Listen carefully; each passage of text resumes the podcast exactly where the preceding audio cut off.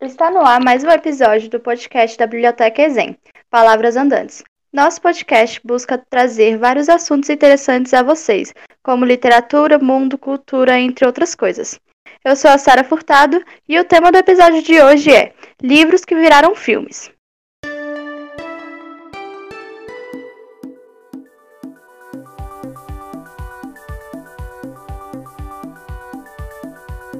Estamos iniciando o nosso quarto episódio do podcast e hoje vamos falar de literatura e cinema. Quem não gosta de assistir um bom filme? E que tal um filme baseado em um livro? Todos nós já assistimos adaptações de livros para o cinema, conscientemente ou não. E hoje vamos conversar sobre isso. Falar sobre as características comuns a essas adaptações, quais recursos utilizados pelos roteiristas, diretores e editores no recorte da história, além de trazer alguns exemplos e indicações para a gente comentar junto. Antes de continuar, quero avisar para quem ainda não nos acompanha nas redes sociais, estamos no Instagram com o perfil bibliotecaexem. Você encontra por lá vários conteúdos e projetos bem legais da biblioteca. Então fiquem ligados nas nossas novidades por lá também. Para conversar sobre esse tema, convidamos o Wagner Betero, que é assistente técnico em audiovisual e artes visuais no Espaço Cultural Escola Sesc. O Wagner é graduado em Ciências Sociais na UERJ, com MBA em Produções Audiovisuais, Atua há nove anos no desenvolvimento e na produção de projetos artísticos no Espaço Cultural Escola Sesc, com destaque para linguagens audiovisual, na coordenação da primeira e segunda edição da Mostra Sesc de Cinema, etapa Rio de Janeiro, e participação de curadorias nacionais de artes visuais. Bem-vindo, Wagner. Bom, agradeço aqui o, o convite, né, feito pelo pessoal da biblioteca para gravar esse podcast. É, e hoje a gente vai falar um pouquinho sobre as adaptações literárias, né? adaptação de livro para o cinema. A gente não vai conseguir abordar é, tudo, né? porque é muito vasto é, esse assunto, mas vamos tentar é, desmistificar um pouquinho isso. Partindo de uma ordem cronológica, a primeira adaptação cinematográfica que se tem registro foi de Tribble e o Pequeno Billy, de 1896. O curta, de 22 segundos, recria uma cena do livro Tribble, escrito pelo francês Gerald Dumouriez, de 1895. No Brasil, a primeira adaptação data de 1911, o musical O Guarani, dirigido por Salvador Lázaro. Wagner, eu gostaria de primeiro conhecer um pouco mais sobre sua história em relação ao tema. Você lembra o primeiro filme ou desenho que você assistiu a partir de uma adaptação de algum livro ou conto que você tenha lido? Ah, pessoal, agora, agora eu vou ter que retomar lá atrás, né? É, bom, enfim, eu o que me, lembra, me passa aqui no primeiro primeira lembrança é os três porquinhos, né? Tanto a leitura com aqueles livrinhos infantis, né, com aquelas letras grandes, é, e também dos desenhos né, que passavam na TV. É, outra lembrança que vem muito forte são os filmes do, dos Trapalhões, né? Aí aqui eu já estou aqui entregando a minha idade, né, para todo mundo aí, né? Bom, então assim, os, o filme dos Trapalhões, eles, é, eu trago porque vem muito da minha infância é, no, de ir ao cinema, né? Então é, Os Trapalhões e o Mágico de Oroz. É, são, assim, é, produções que são baseadas na, na, nos livros né, de literatura e que é, é produzi, foi produzido com uma irreverência, né? É, algo é, diferente até pelo já pelo, pelo título mesmo, né? Então, assim, filmes que se baseiam em obras literárias e que são é, adaptados de forma irreverente, descontraída, ela, elas são também muito bem-vindas. É, e para o público infantil é sempre interessante. Nossa, que bom que você falou isso, porque é comum que o nosso primeiro contato com o cinema seja pelas adaptações infantis, como por exemplo da Disney. Você considera que as adaptações atuam no interesse das crianças e jovens pela literatura e vice-versa? É, considero que sim pois uma narrativa simples, né, ela, ela estimula a criança a, a sua aprendizagem e também o seu interesse pela literatura, né, como colocou bem, ou vice-versa, né, também uma produção é, infantil pode é, conduzir a criança a procurar o livro, né, e fazer novas descobertas.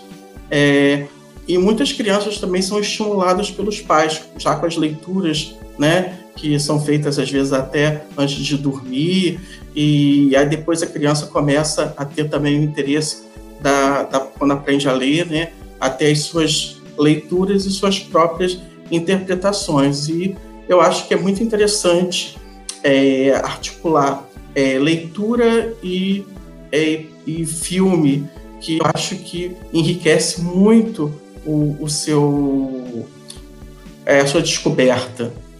Verdade. Falando agora sobre o projeto Cineminha que você coordena no Espaço Cultural Escola Sesc. Como acontece o processo de curadoria dos filmes? Você leva em consideração a exibição de filmes adaptados de obras literárias? Bom, vou começar primeiro a falar um pouquinho, um pouquinho sobre o, o projeto Cineminha, né? Que foi desenvolvido pela é, o Espaço Cultural Escola Sesc, né? É, para trabalhar com o público infantil na faixa etária de 4 a 14 anos, né? principalmente alunos oriundos das escolas públicas da região de Jacarepaguá, com o objetivo de, de fazer uma formação de público. E a gente está trabalhando, vem trabalhando no Cineminha, essa formação de público para cinema, né? Mas não só para cinema, também como é, para outras atividades. Mas é, nesse projeto específico, a gente trabalha com a linguagem cinematográfica, né? É, bom, o processo de curadoria ele vem a partir de pesquisa é, em relação a temas atuais, né, e de sociabilidade. Então, é, como a gente trabalha com alunos dos primeiros anos iniciais e numa segunda parte com os alunos que já estão na segunda parte do fundamental, a gente faz esse recorte e, e a curadoria é, trabalha para esse público é, específico, sempre pensando na, na faixa etária, né? É, então, a curadoria se dá dessa forma. A gente tenta, eu tento articular com alguns projetos que a coordenação de cultura promove no, no nosso espaço, com, com atividades temáticas, e também é muito importante o trabalho é, com obras adaptadas da literatura, principalmente para esse público. E aí eu sempre tento contemplar, é, que eu acho que é muito, é, muito importante é, realizar junto a esses grupos escolares é, essas obras, pois elas é, é, essa combinação de cinematografia com a literatura, ela potencializa muito a reverberação na sala de aula. Então, assim, às vezes eu tenho muito retorno de professores é, que aproveitam o, o, momento de ir ao cinema, de assistir aquele filme, com atividade preparatória dos seus alunos, é, comentando sobre o, o autor daquele, daquele livro que foi baseado no filme. Então, é, é muito potente isso. Eu vejo que é, é, traz uma potência grande junto ao trabalho desse professor que está em sala de aula e complementa muito a, as suas aulas. É, por exemplo, é, a gente do ano passado para cá a gente trabalhou com dois é, filmes que é o Menino no Espelho do Guilherme Fiuza que é baseado na obra do, de Fernando Sabino, né? E Eu e Meu Guarda-Chuva, que é do Tony Vanzo, Vanzolini, é que, que é da obra do autor Branco, Branco Melo. Acho que é isso. Nossa, que legal! Já presenciei bastantes filmes que me ajudaram muito na, no ambiente escolar. Agora, eu imagino que você já saiba que algumas adaptações que foram sucesso entre o público se destacaram pela qualidade do produto final, como por exemplo as franquias do Harry Potter, O Senhor dos Anéis, Crepúsculo e Jogos Vorazes, séries de fantasia, e também clássicos nacionais como Alto da Compadecida, A Hora da Estrela, Cidade de Deus e Tropa de Elite. Na sua opinião, o que é necessário para que uma adaptação atenda às expectativas do público? Bom, eu acredito que o importante é que a, que a adaptação esteja sempre atenta a contar a história que o livro aborda, é, mantendo-se fiel à história da, que a obra traz, mas tendo total liberdade para criação e inovação, pois é, a gente sabe que a mídia física do livro e a mídia, mídia audiovisual, elas são, são mídias diferentes, então sempre é, é, ter essa liberdade é importante, como eu até falei do exemplo acima do, dos Trapalhões, que trabalham no cerne da, da história em si, mas que ela fica totalmente livre para uma adaptação, a questão de personagens. Então, cabe uma livre interpretação, pois uma obra fi fílmica ela terá múltiplas interpretações e entendimentos, sempre, trazendo sempre bons debates quanto a isso. Você pode, é, uma adaptação, ela pode ter é, uma escolha da produção e ela ser muito bem recebida ou ela pode ser mal recebida e provocar grandes, é, grandes debates quanto a isso. Porque uma mídia, é, qualquer leitura, que seja leitura ou seja filme, ele traz sempre algo para a gente refletir e pensar. Então, por que a gente também não fazer essa reflexão quanto a, a, a comparar as mídias diversas? Então, eu acho que é, é interessante ter essa liberdade, sim. Inclusive, existem estigmas que rondam esse tema, como por exemplo, o livro é sempre melhor que o filme, ou não vou ler o livro porque já assisti o filme. Como você vê essa questão? Eu vejo assim, de uma forma positiva, porque pois o espectador, o leitor, ele tem o direito de expressar sua opinião. Então, assim, gostar de um ou de outro faz parte da visão de cada um, é, que seja em relação a, ao, ao livro, seja em relação ao filme. Eu acho que isso é bem enriquecedor, pois, é, pois podemos fazer assim, fazer o exercício de ler o livro e assistir o filme, ele pode trazer é, para a gente um ótimo, um, ótimas referências e formar opiniões, você ser crítico de que o porquê aquela obra tentou utilizar daquela forma e porque o livro está daquela. Então, assim, eu acho que é super enriquecedor isso. Eu dou até um exemplo lá, voltando agora à minha memória lá antiga, eu lembro do meu ensino médio, que eu tive a leitura do, do, dos livros de Capitão, Capitães da Areia, do Jorge Amado e o Curtiço, do Aloysio de Azevedo, e eu pude exercer essa, essa reflexão e identificar o que de fato estava nos livros e nos filmes. Então, assim, consegui dialogar com o que tinha, o que estava de diferente, o que, que pode ser diferente, o que, que a gente pode é, é, trazer de novo, que questões a gente pode, por que aquele diretor ou aquela produção resolveu destoar daqui, daquele é, personagem que estava lá. Então, assim, eu acho que é, é, super enriquecedor isso, fazer essa, essa reflexão. Então, assim, eu acho que a gente também não pode se fechar é, a não, ah, eu vi o filme, não vou ler o livro. Eu acho que é enriquecedor demais. Mas, assim, como eu falei, cada um tem o seu, a sua visão e a sua, o que acha que é importante. Enfim, eu acho que é isso. Então você considera que, no geral, há uma preocupação dos diretores, roteiristas e editores em se manter fiel à obra original ou há uma forte tendência a interpretações mais livres? Nesse caso, quando essas reinterpretações são bem-vindas?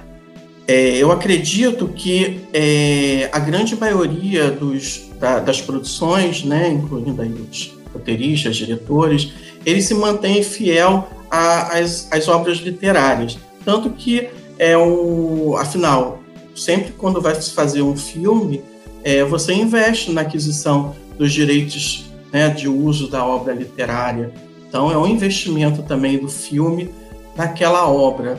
Então, é, o que eu falo de fidelidade à obra é a fidelidade à história, desde que ela não tão destoe do que tem aquele princípio que o livro traz, mas está livre para se fazer é, uma criação nova, é, caracterização do, do personagem, é, tudo isso eu acho que é muito rico ser livre, porque você consegue, é, às vezes, quer dizer, o livro, pelo menos para mim, ele é muito de você pensar e você criar o, o, o, personagem. Você cria na sua cabeça o personagem.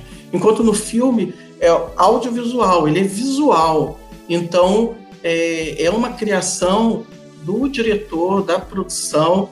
Então, assim, é, eu acho que é muito rico ter essa, essa, essa diversidade e pode trazer essas criações podem trazer bons frutos, ter surpresas muito boas, né? Porque desde que ela não que ela que ela trabalhe a contação da história que o livro tem o propósito de trazer, é, essas diferenças você você incorpora, não, você não sente, você vai ter às vezes um incômodo que o personagem não é assim assado como está no livro, mas assim o cerne da, da história ele continua o mesmo.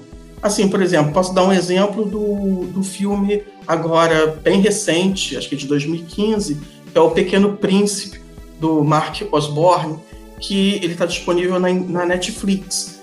É, ele ele conta a história do Pequeno Príncipe, o cerne das conta a história do Pequeno Príncipe. Só que ele não, ele conta a partir de um outro recorte. Então pega uma menina que trabalha, é, que, que estuda, que só vive para estudar para, para passar numa escola super top, né? E a mãe naquela pressão de estudos e ela deixa de ser criança.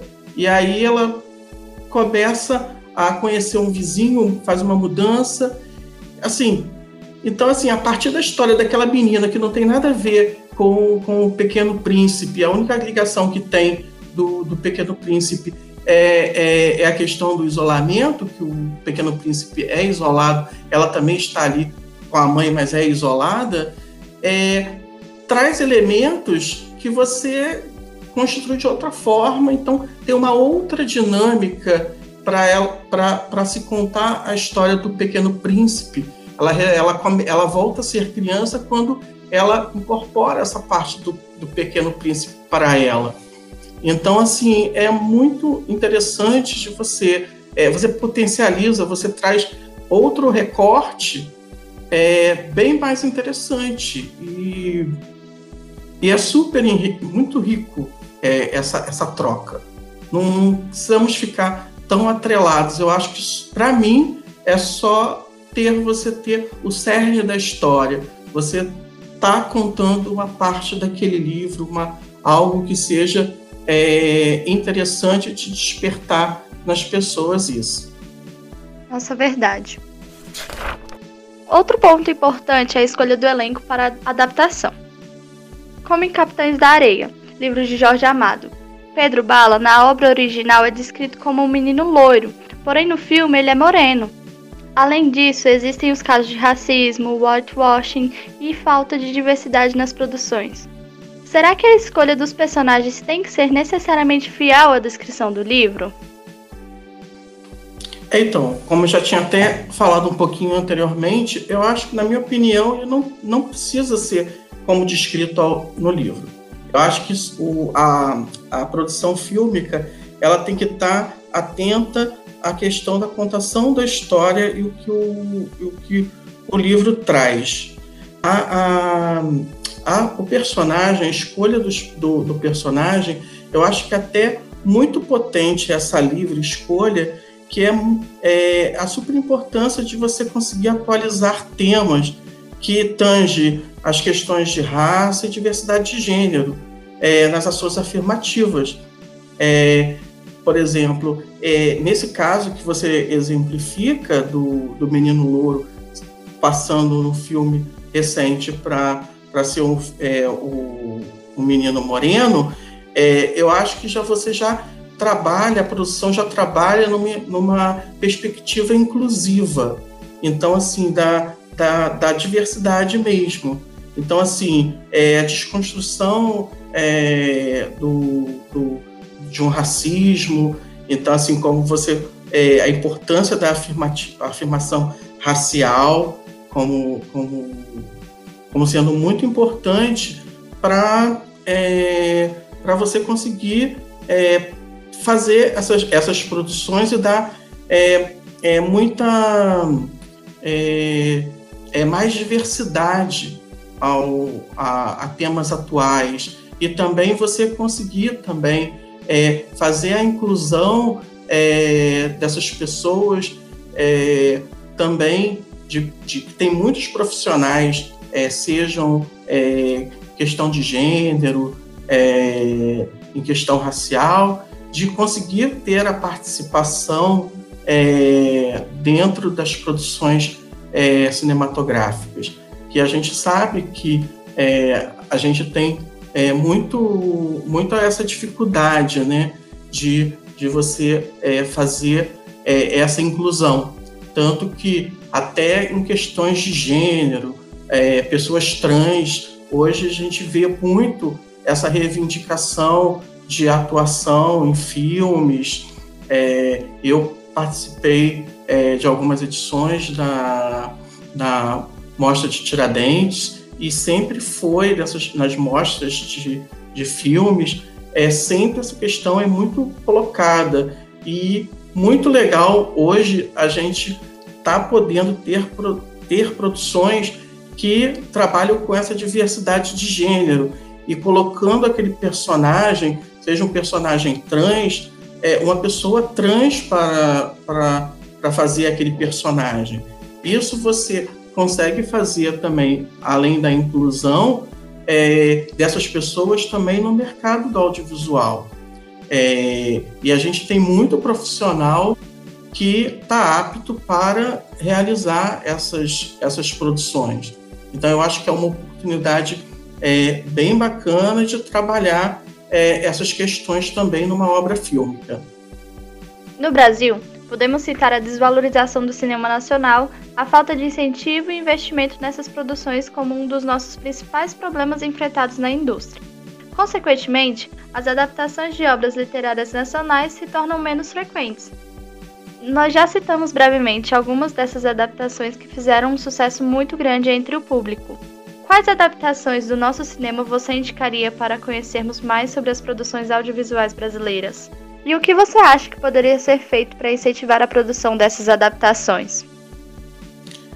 É, eu acho que o incentivo para a produção cinematográfica, por meio de financiamento, como as leis de incentivo e também do fundo setorial, elas são importantíssimas para o setor. E é super necessário é, esse investimento nessas produções, de, produções das obras audiovisuais, pois elas valorizam a cultura e a memória do país. É, por meio desse incentivo, muitas obras literárias podem ser adaptadas, porque você tendo financiamento, você pode ter muito mais pesquisa, é, muito mais desenvolvimento de roteiro em cima de obras é, literárias é, eu acho que é isso é, o que a gente pode incentivar nessas adaptações e produções audiovisuais brasileiras. É, agora, as minhas indicações há uma infinidade. Eu vou só pontuar algumas aqui, que eu acho que são algumas obras é, brasileiras importantes, né, clássicos, é, que foram adaptados para, para as telas eu acho que é uma boa indicação para quem quiser se adentrar um pouquinho e, e conhecer um pouquinho mais do cinema nacional e essas adaptações das produções literárias brasileiras. Eu acho que é bem interessante. Eu pontuei alguns aqui, é, não sei se vou me tornar um pouquinho extenso, mas eu acho que a primeira é a obra é a hora é a hora da estrela da Susana Amaral, que é uma obra baseada na, no meio, no, numa obra da Clarice Lispector, né, de mesmo nome, e, e, é importantíssimo que esse ano, em dezembro, se não me engano, é, comemora-se o centenário né, de nascimento da, da Clarice. Então é um filme interessante de, de, de assistir, rever. É, também pontuei aqui o Macunaíma, de Joaquim Pedro de Andrade, é, que é na, da obra do Mário de, de Mário de Andrade.